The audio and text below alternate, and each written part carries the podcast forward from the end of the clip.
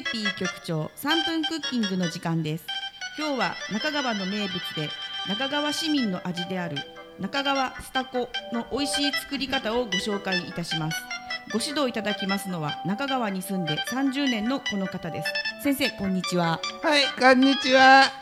愛は食卓にある、えー料理研究家の丸田丸尾です。はいはいはいはいはい。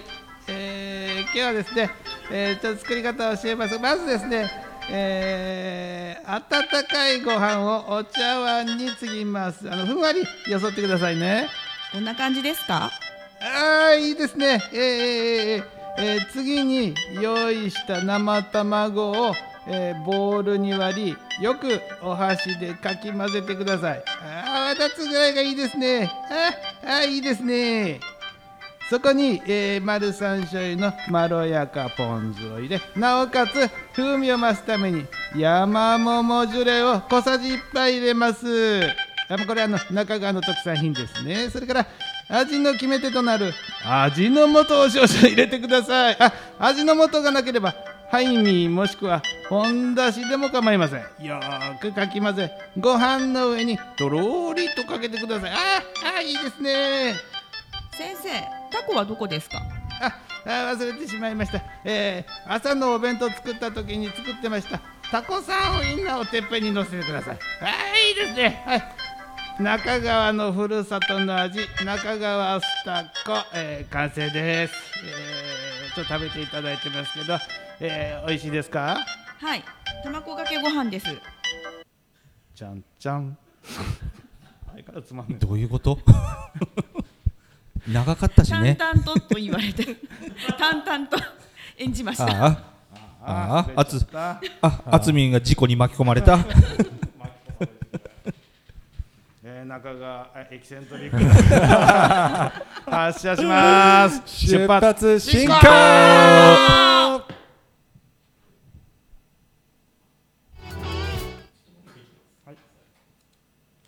もうキトビも事故に巻き込まれた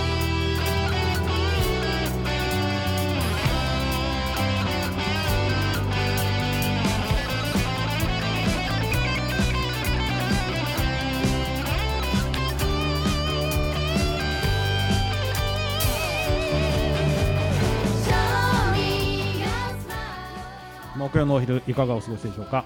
愉快な秋の仲間と一緒に博多南駅3階会議室から中市レディオシンジケートに乗せて30分間。ランチが物足りないと言っているあなたにお届けします。さてご挨拶を。こんにちは。久しぶりにあのワーストに入るんじゃないかね今日のね。先週と違って。えー、みょうさんですけども、ここでちょっとあの一つ情報の訂正をね、毎回あの三瀬トンネルのあのえーなんだっけ回数券ね、これ正確に言っとこうと思ってですね、えー、100枚綴りで2万5600円です。ということでね、あれ320円だから、えー、それが256円になるってことだよね。あ一回250円そうそうそうそう。うん。ということです、みょうさんです。改めて。なるほどねまあ原チャリが30円っていうのは訂正しませんので 間違いありませんのでちょっと原チャリ30円なんで通行料うん、30、ちょっと30円。綴りがいくらかはちょっと分かりませんけどまた調べておきます伊藤ちゃんですかランチの思い出って書いてあるんですよ。誰もランチの思い出か語ってないんで。えっとあの中川以外ってことなのでなんだっけえっとトリアスの この後でいいよ。この後でいいですか、うんこの後でいいよ。じゃあ、うん後でネタ温めときますあつみんです。イエーイ。なぜかなぜか先週と引き続き伊藤ちゃんと T シャツが一緒です。またかぶってる。なんでなんで？キトビで。い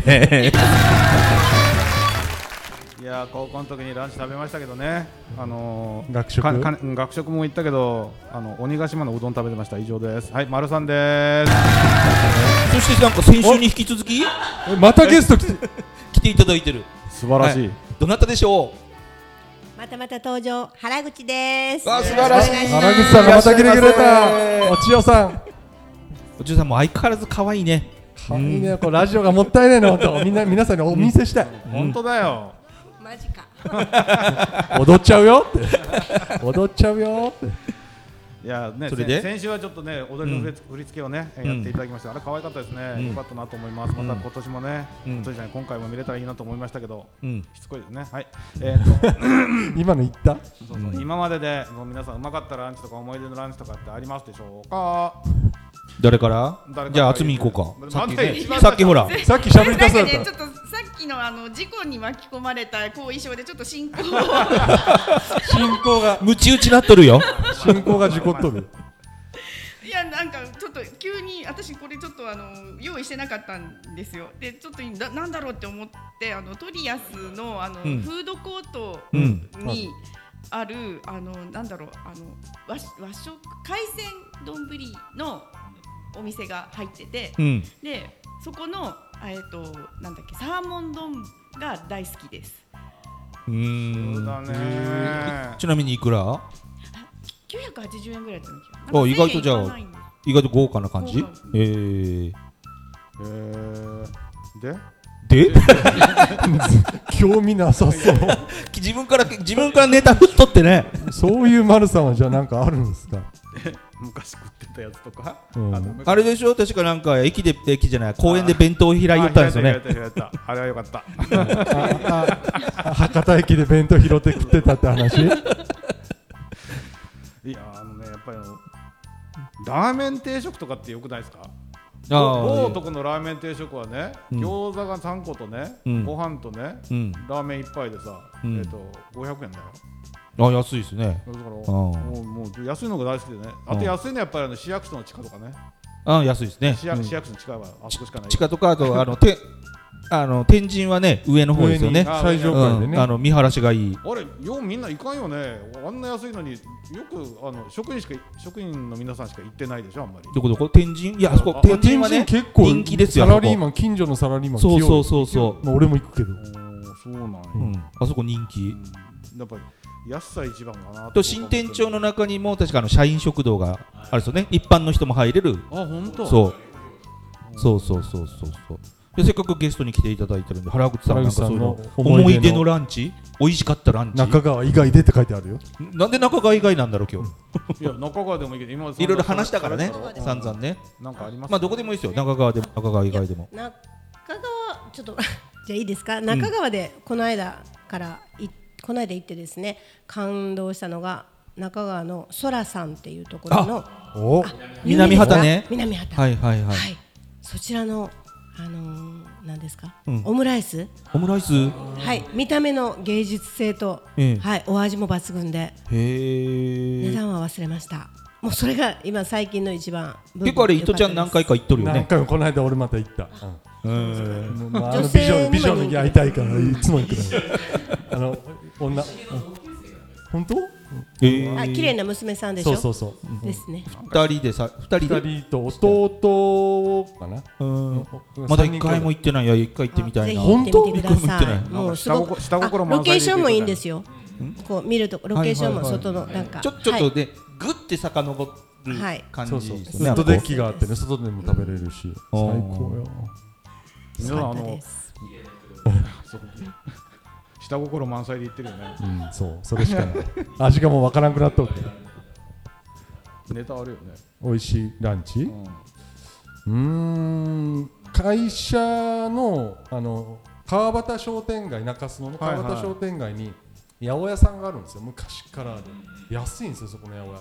でまあ普通に商店街歩いてると通り沿いだから八百屋にしか見えないけどその八百屋の奥を抜けていくと奥が定食屋になってて80過ぎのばあさんが作ってる定食屋ですねひとひとみばあさん。八百屋の経営者ね、だから八百屋を野菜を見ながらすみませんっつって奥に行くとぶわっとね。小鉢がねもう超穴場じゃないですか。魚の煮つけたおばあちゃんが作ったのがうわー並んでて行くと自分でトレーでご飯とでおばあちゃんが「はい味噌汁」ってくれるからご飯味噌汁。で小鉢3つ選んでいいよっていうか好きなのねこういろんな美味しそうな小鉢があるんですよでそれ取ってメインの魚とか肉を取って、うん。あとお漬物もよかよって言ってそれで700円最高にうまいあ今ちょっとね値上げしたけど確か770円だったかな。あそう店の名前は、えー、田園って書いて田園の風景って書いて村の風景っていう。へ田園の風景。ーそうそうそう。すげえな。うんちょっとねあの時間やけどこっちのネタの方が面白そうや。これ引っ張ろうか。次のネタよりもここのネタの方が面白いけん。これを引っ張りましょあのなんかえ？いやお食事中の人ごめんなさいねって話するけどいいかな？ういいですよ。ダメです。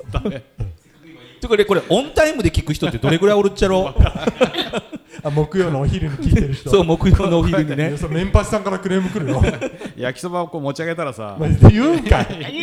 なんか足が入ってんだよ一何の話？本なんなんとか県のゴキブリ定食って呼んでたけどね。まあもう言う言うねやめよいやじゃあもうそれあそれだったら。そその話そういうその話で却下ねもうね。もうそういう話却下却下。いや俺俺でじゃあ思い出思い出のランチってことでね。だから今はもうないんだけど情報にならないんだけどまあ思い出ってことで社会人の2年目の頃天神で働いてたんですけど職場が天神だったんですよ。ビルの8階あの富士ビ当時富士ビルってね新店長のとこの。で、えーそこからその同じ職場の人といつもランチにこうねい行ってたんですけど12時から昼休みになるとおまずエレベーターに乗れない。もうどんどんどんどん上からもうね降りてきそういっぱい乗ってるんで。だからねある時から5分早く昼休みになってあでそれでスムーズに行けるようになったんですよ。でいつも行ってたのがあの老舗あのキャップえ名前が出てこなくなった。さっきさっきまで俺キャプテンになってしまった。あ思い出した。えっとプリンスね、天神にも老舗でプリンスっていう喫茶店があったんですよ、えー地上3階地下1階新店長のところに角にねちょうどあってね。でそこのいつもね3階に広い卓があってず同僚とそこに行ってたんですよ。そしたらもうね覚えられるでしょ？もう座ったらもうみんなその時だ大体あのランチあの日替わりランチ500円だったんですよ。ワンコイン。でねアフターもついてでアフターがそれぞれねホットの人アイスの人いるんですよでもねもう覚えてもらってるからみんな座ったらじゃああの日替わりランチ出てきてアフターがそれぞれホットアイスの人がちゃんと出てくるんですよ。いつもいるそのお姉さんの時は、うん、でそのお姉さんが休みで違う時はその時ちゃんと言わないかんかったけどっていうねあのすごくいい店だった。やっぱり通うってのはいいかもしれないですね、うん。うん。いろいろあの一盛り多くしてもらえるとかっていうのがやっぱあるみたいです。よあちこち。ああそういう店もあるでしょうね。お得なのは嬉しいっすよね、なんかね、うんなんかあるんですか、まあ。俺私もう一個言っていいですか？どうぞ、うどん好きなんで。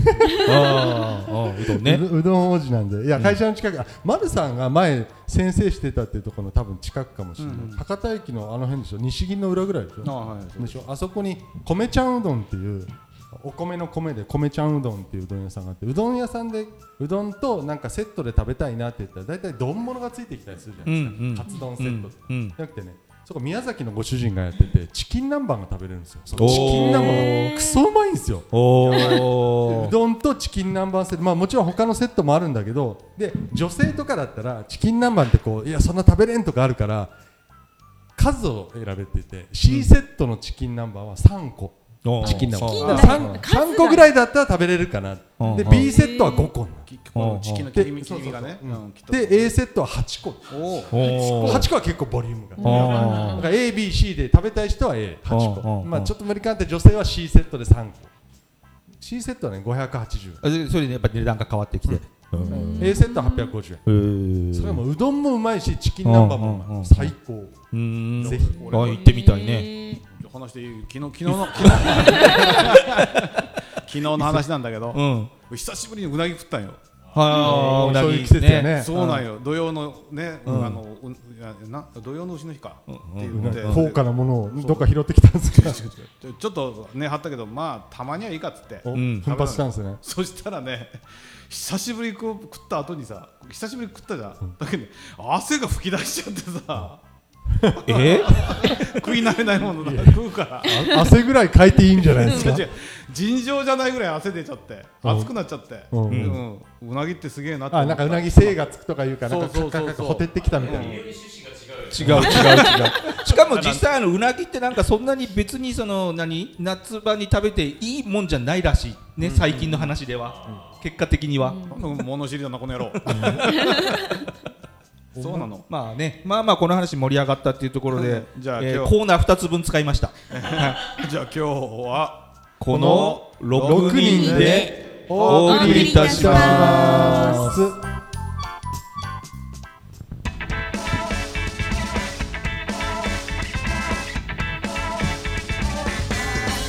エクセントリック中川じゃあ丸さん中川愛か？駅ここはどっちを行きますか？どっちかなくなります。ちょっとえ？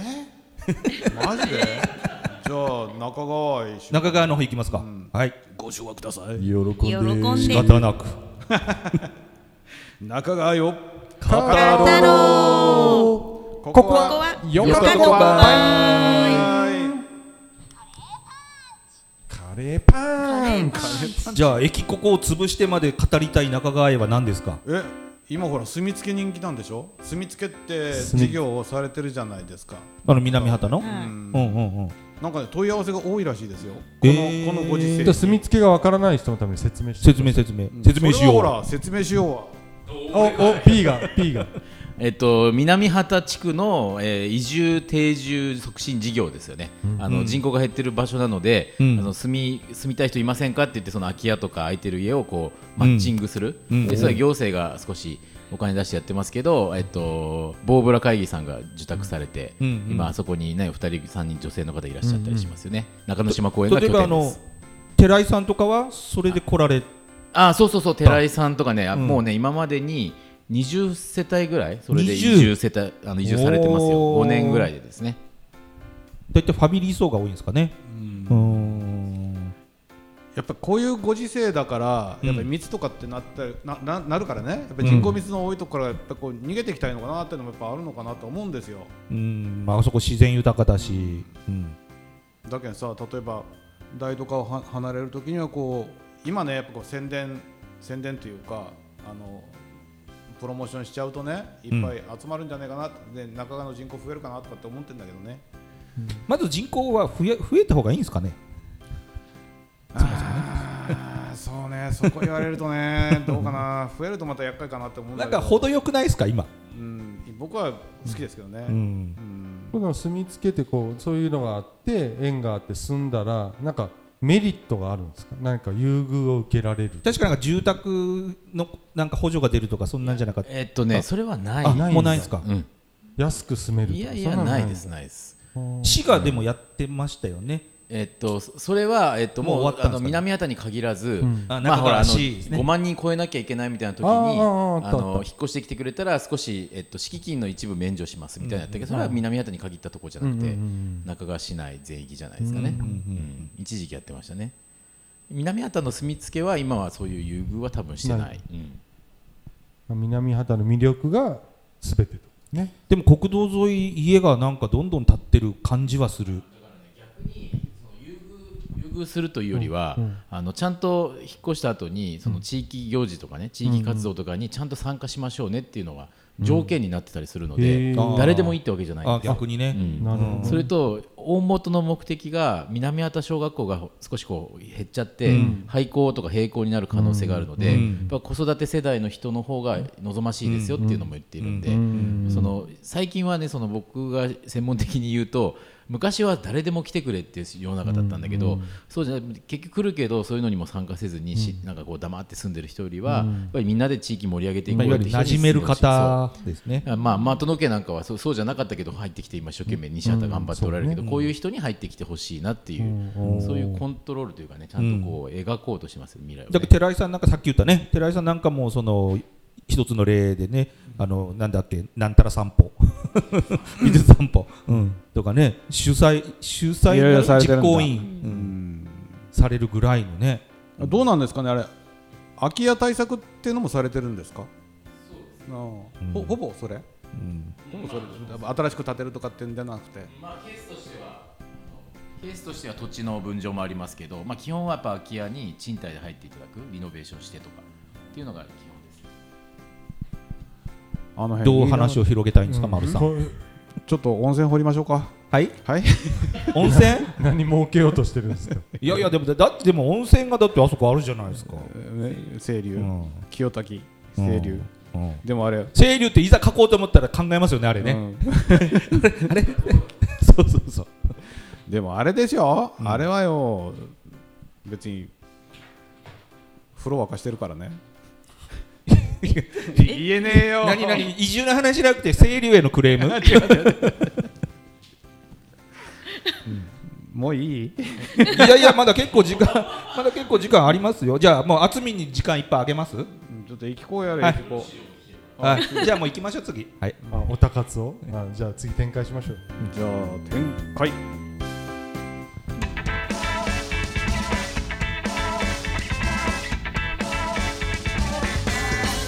エキセントリック中川エキセンスペシャル。今日はどうぞ。はい。あつみんのおたかつ。今日は話についていけるかな？今日2分多く話せるよちょっと時間いっぱいいただい愛ちゃったんで。の手が打てるかな？ちょっと不安になるけど。はい。えっ、と今日はですねあの少女漫画ですこの前あの少年漫画さらについていけなさそう、はい、えっ、と今日ちょっとあの資料としてちょっと画集を、小さなちょっと画集を持ってきました。うん。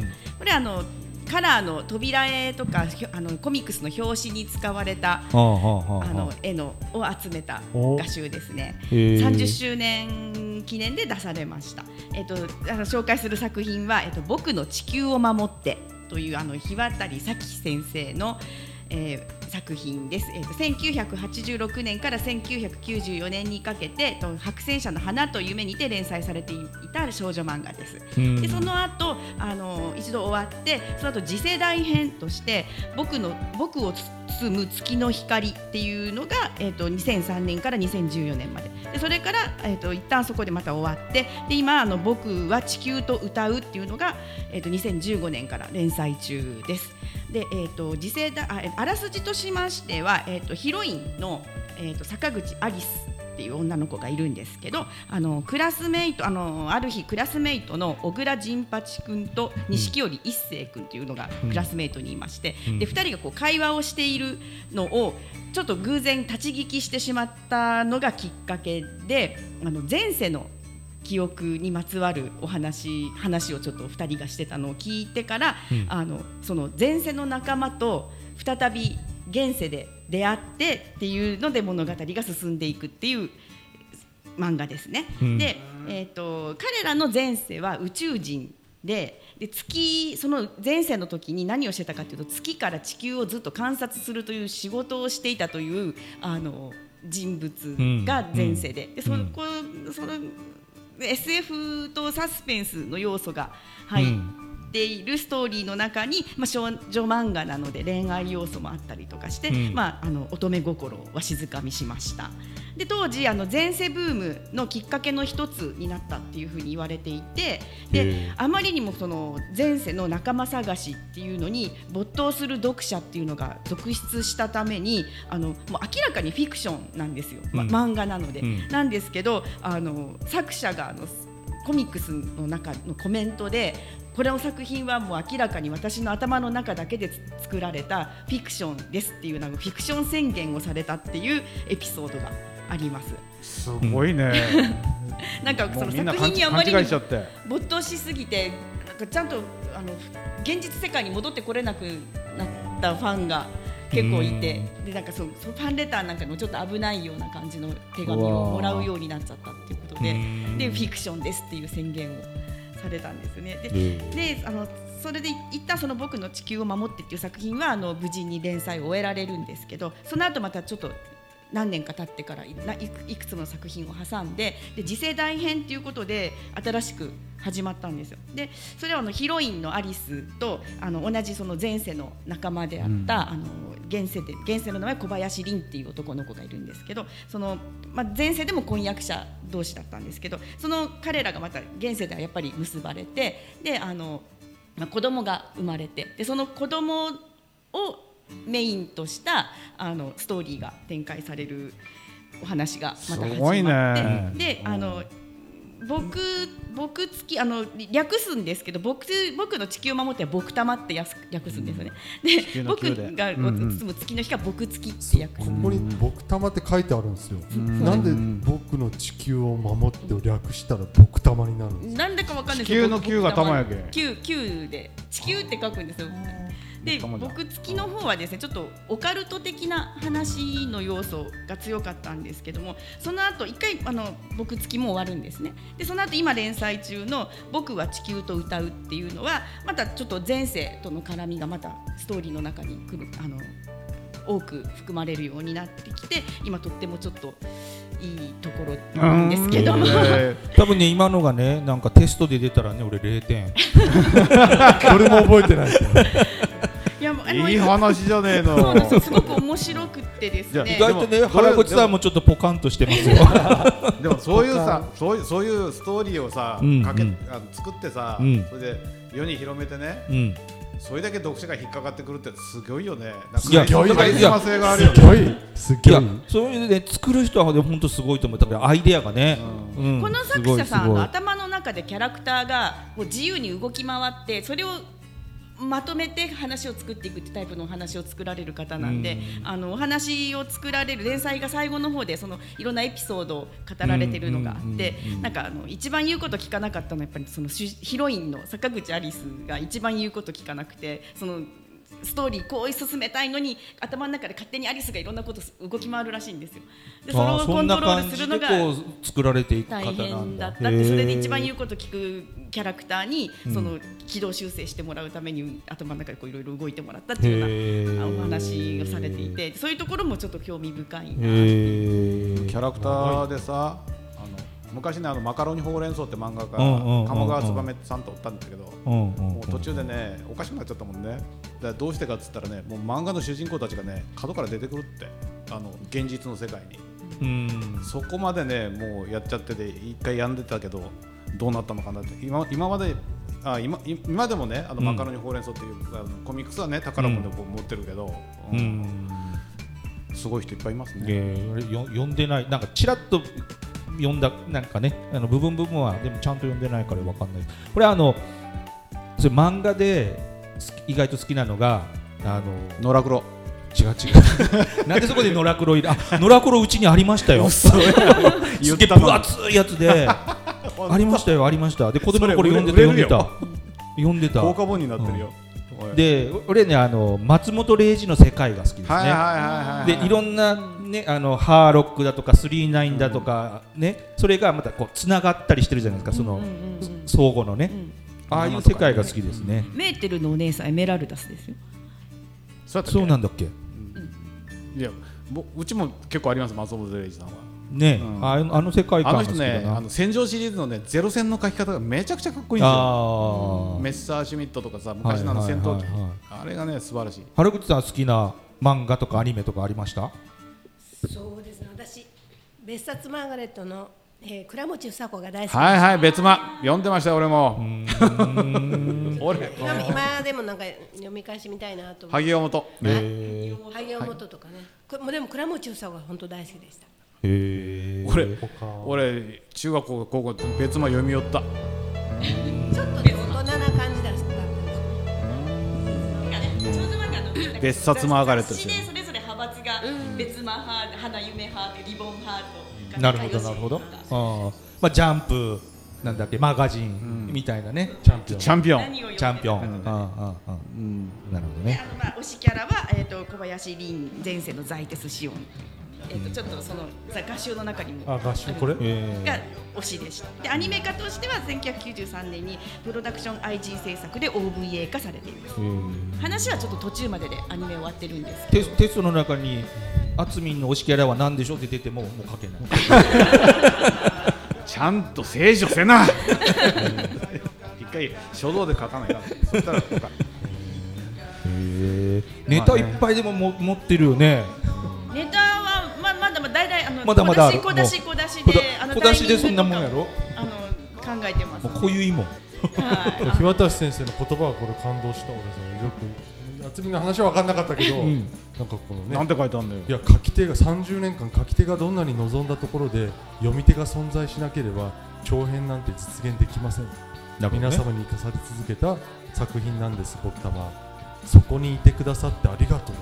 毎日頑張って生きてくださってありがとうこれを。なるほどね。いや我々の障害にもそれぐらいの気持ちでみんな当てはまる当てはまる、ね。うん、当てはまる当てはまる。ねこれ。三浦春馬が呼んでたらあんなことならなかったかなとそこで持ってくる。